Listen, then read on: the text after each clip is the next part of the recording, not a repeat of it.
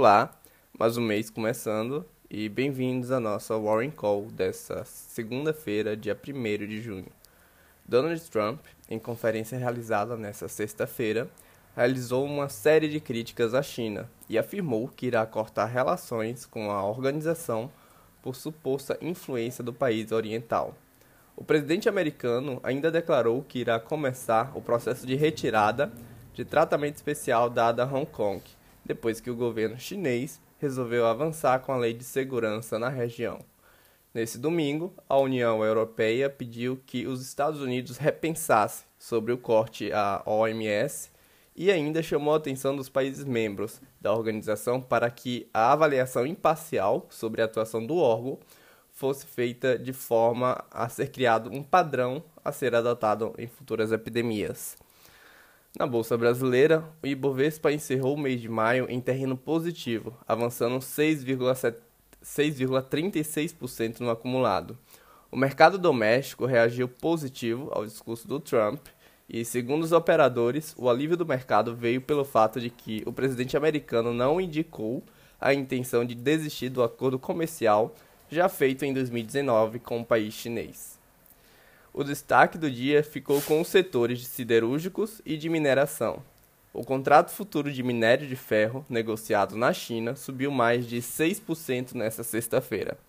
A Companhia Siderúrgica Nacional informou a paralisação de Alto Forno 2 para adequar a produção à demanda. E a Braskem foi o papel que mais caiu na sessão. No dia anterior, a empresa divulgou como ela iria manter o caixa e minimizar o impacto do coronavírus em suas operações nas bolsas americanas em Wall Street. Depois da sessão volátil desta sexta-feira, as bolsas encerraram em terreno positivo. O S&P 500 subiu na última hora da negociação, depois que o presidente Donald Trump não fez menção a tarifas durante a sua conferência de imprensa na China. Todas as principais médias encerraram a semana em alta, com o Dow Jones girando em torno da sua melhor semana desde o início de abril. O S&P 500 cresceu 0,48% na sessão.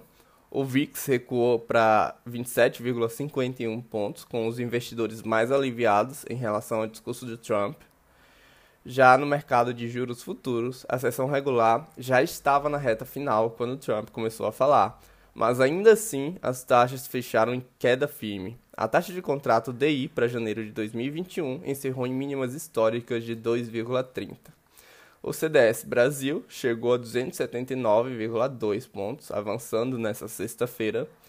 E a Petax, é a média oficial do dólar no dia, que serve de referência para a liquidação de diversos contratos cambiais, avançou com o receio do discurso do presidente americano.